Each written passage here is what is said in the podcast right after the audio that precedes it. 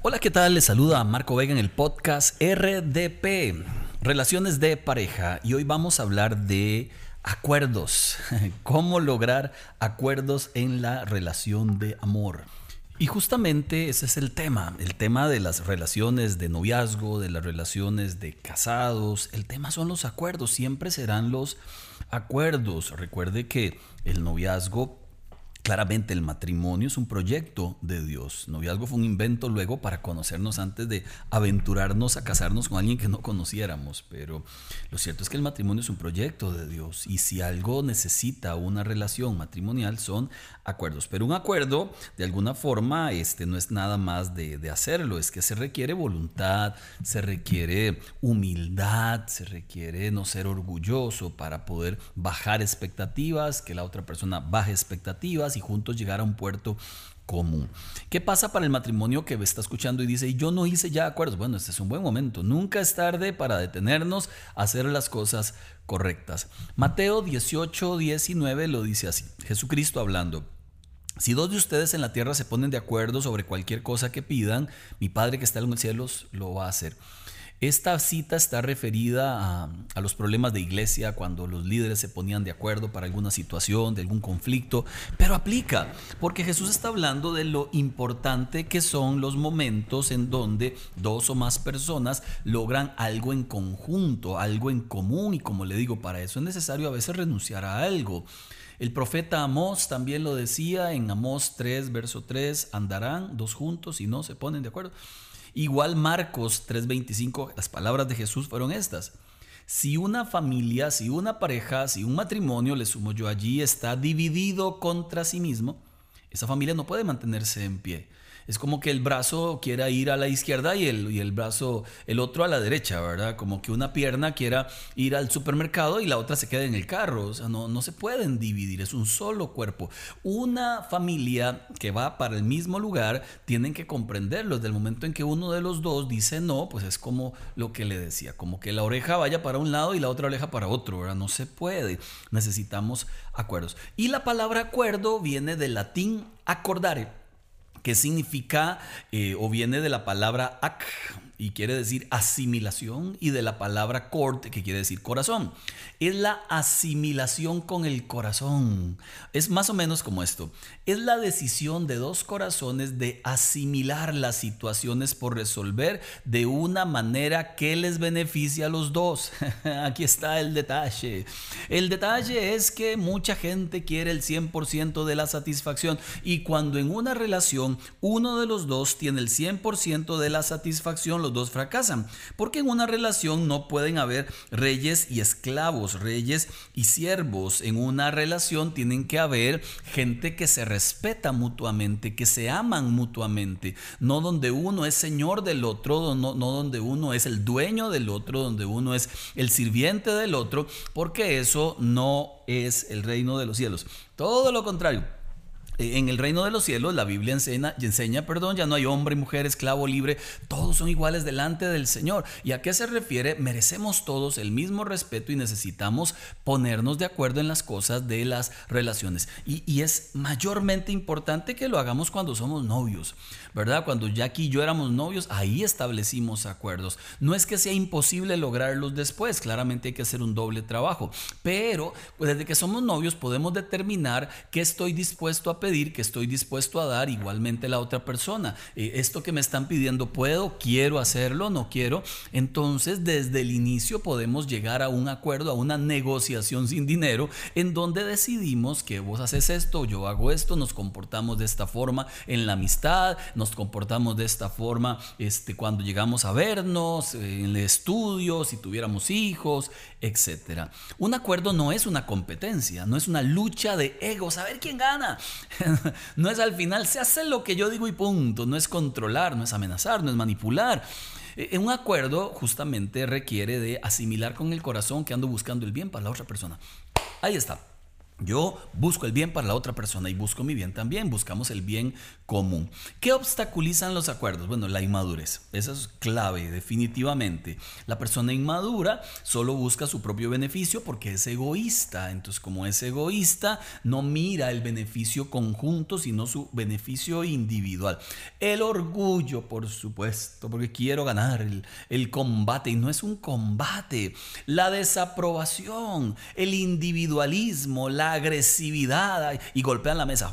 Así como yo digo, el silencio. Hay momentos donde uno de los dos calla y ese silencio a veces golpea más que las palabras groseras. Ni una ni la otra, ¿verdad? Personalizarlo todo, que no me han dicho, ah, cuando yo siento que eso que me están diciendo es porque me quieren destruir y no necesariamente. Fue Robert Dutz el que dijo, la meta de una relación no es pensar lo mismo sino pensar juntos.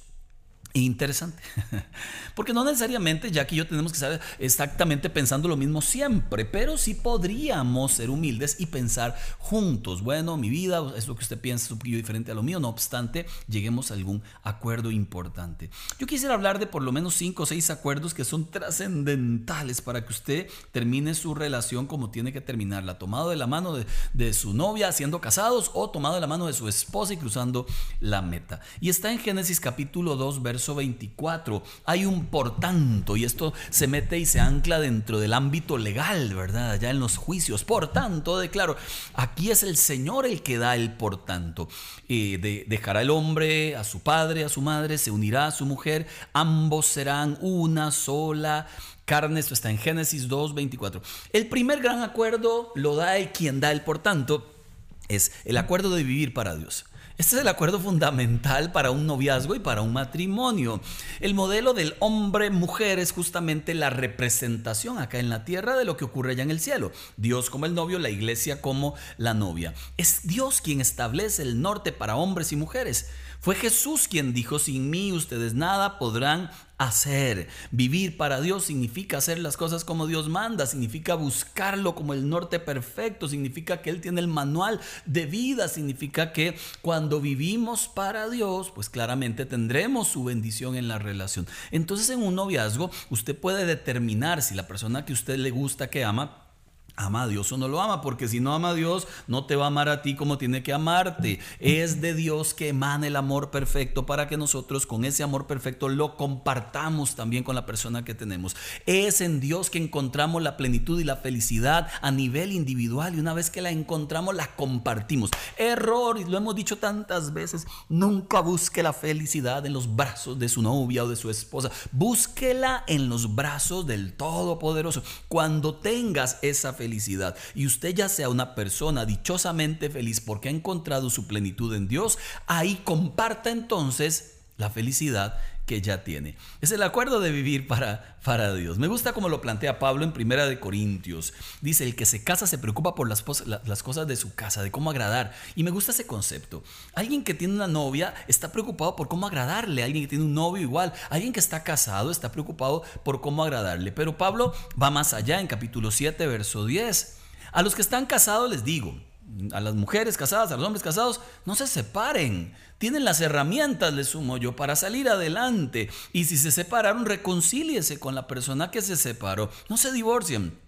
Este, este tema del divorcio es delicado, yo entiendo que hay casos de casos de casos, ¿verdad? Hay algunos casos que son imposibles, no, no porque sea imposible realmente, sino porque hay algunos de verdad que no tienen la voluntad, que se les endureció el corazón a tal nivel que ya se volvió un acto imposible. Pero hay otros casos todavía más, más graves, que es cuando la gravedad de la falta pues amerita que ya no sigan juntos, ¿verdad? Y hay faltas de verdad que ameritan eso. No obstante, en una mayoría de casos, pues la gente hoy debe debe procurar seguir juntos, procurar eh, amarse, procurar cuidarse, procurar reconciliarse, procurar caminar juntos. Este por tanto es de Dios y por tanto yo le digo, necesitamos entonces vivir para Dios juntos. Número dos, el segundo, el segundo gran acuerdo, dejará el hombre a su padre, a su madre, los que están casados, dejará el hombre a su familia de origen. Ojo, por favor, los que están de novios tienen que hablar esto tiene que hablar esto. No dice la Biblia y respetarás a tu papá, a tu mamá, dice dejarás. Dejarás significa que todo lo que para usted era importante hasta ese momento, hasta ese segundo, hasta ese tiempo, ya deja de serlo. ¿Por qué? Porque ahora un nuevo núcleo familiar está a las puertas de tu vida. Ahora una nueva historia se abre. Ahora se necesita construir una nueva historia. Es un error y un horror vivir la vida anterior en la vida presente. Vivir la vida vieja en la vida nueva. Vivir aglutinados, donde mamá y papá deciden y se meten en todo lo de sus hijos. Mire, están casados, pero aún definen el, el, rumbo de sus nietos. No es correcto. Necesitamos soltar y crear una nueva forma de vivir la vida con una persona diferente, que ya no es mamá, que ya no es mi papá. Y allí, pues entonces salgo de casa por eso la importancia de cuando se casan salir de casa, para que sientan ese efecto de estoy saliendo de aquí, ya no tengo por qué volver acá. Porque de lo contrario, una persona que sigue en ese, en ese plan, pues no terminará avanzando en su relación. El acuerdo primario siempre tiene que ser, mi amor, si somos novios y nos terminamos casando, bueno, vamos a vivir a un otro lado y al final, no solo físicamente, sino emocionalmente. Seguiremos visitando a nuestros papás ahí por alguna vez, los seguiremos respetando, honrándolos, todo lo demás, pero nuestra familia debe regirse por nuestras conversaciones, no porque nadie más tenga que meterse alrededor de nuestra vida. Ese es el acuerdo de dejará, dejará a su familia de origen para unirse a una nueva familia construida bajo el temor de Dios. Número tres, el acuerdo de casarse en madurez.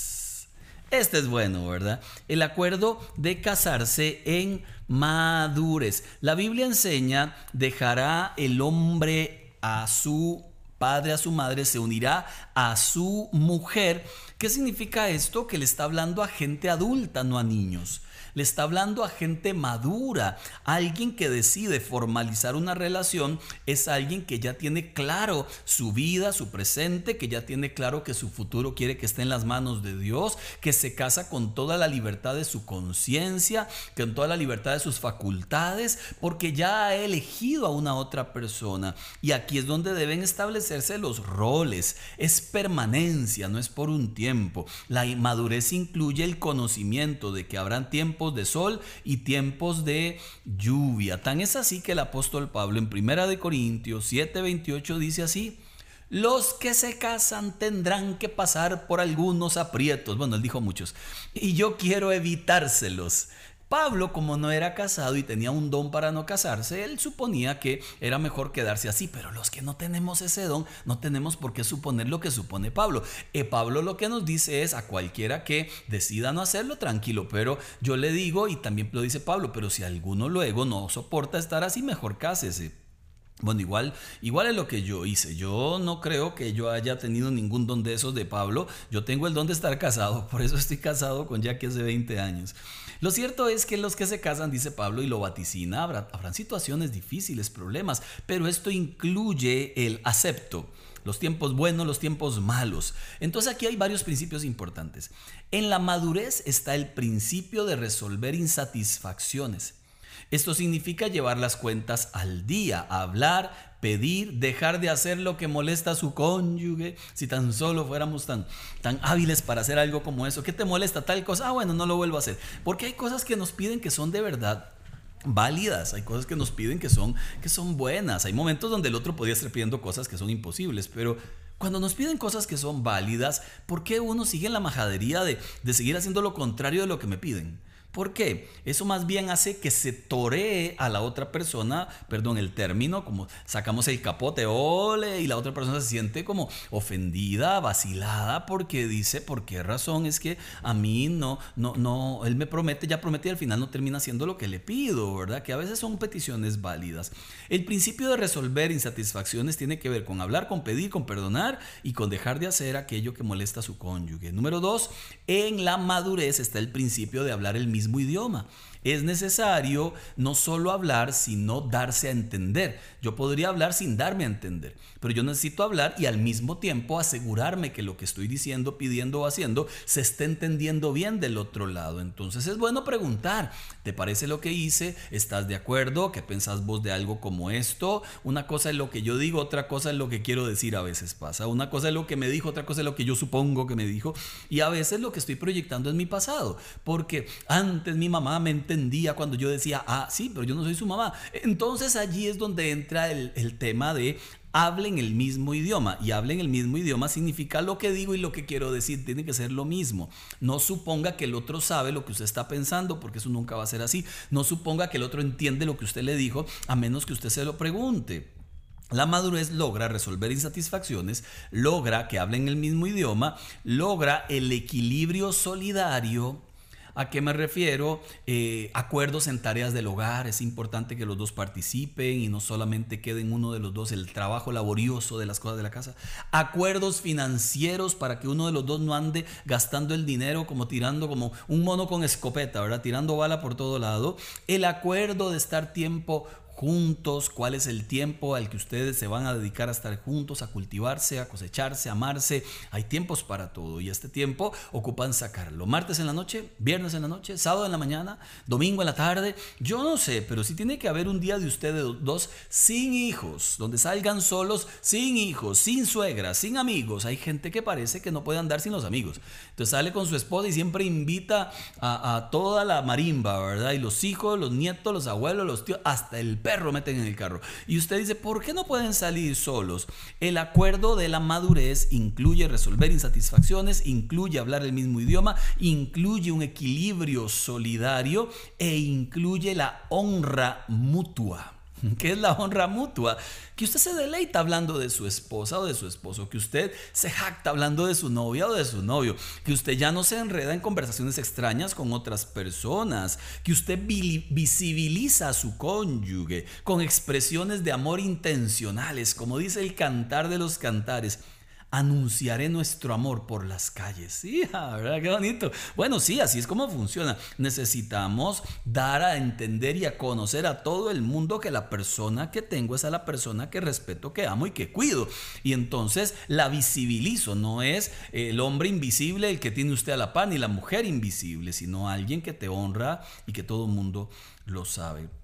Dice la Biblia, punto 4, ahora sí, se unirá. Es el acuerdo de la unidad en el manejo del dinero, el equilibrio en la familia y el trabajo, en los límites con los hijos. Se unirá a su mujer, también habla, este, y serán una sola carne del, verbo griego dabak, que significa pegarse como con cemento. Es el acuerdo de la fidelidad y, y de la intimidad. Van juntas van juntas. Por un lado, necesitamos ser gente fiel y por otro lado, pues también tener intimidad cuando usted está casado. Si usted está de novio, no lo haga, espérese. Si usted está de novio, sea obediente a lo que Dios ha decretado en su palabra. Recuerde que el sexo siempre fue diseñado para la experiencia matrimonial porque ella incluye el eh, respeto, comunión, paz, aceptación, eh, incluye amor del bueno, incluye compromiso y el punto mínimo del compromiso es el matrimonio. Entonces, cuidémonos muchísimo.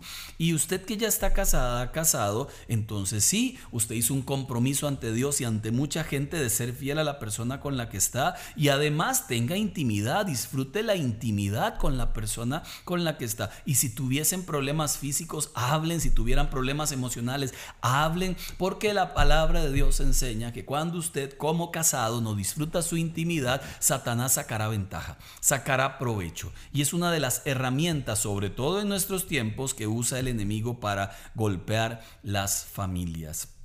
Y le sumo unos acuerdos más allí. Compartan un café o un desayuno sin carreras. Mándense mensajes de esos bonitos.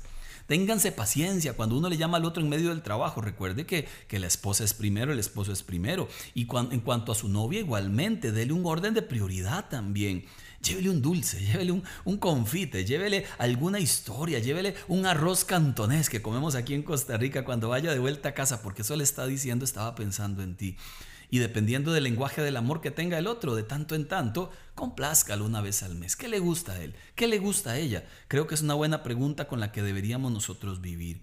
Primera de Corintios 10:31, dijo Pablo en conclusión, todo lo que hagan, háganlo para la gloria de Dios. La meta siempre va a ser que usted con su noviazgo lleve gloria a Dios y usted con su matrimonio lleve gloria a Dios. Y la pregunta del millón es esa. ¿Estás llevando gloria a Dios en la forma en que te relacionas con tu novia?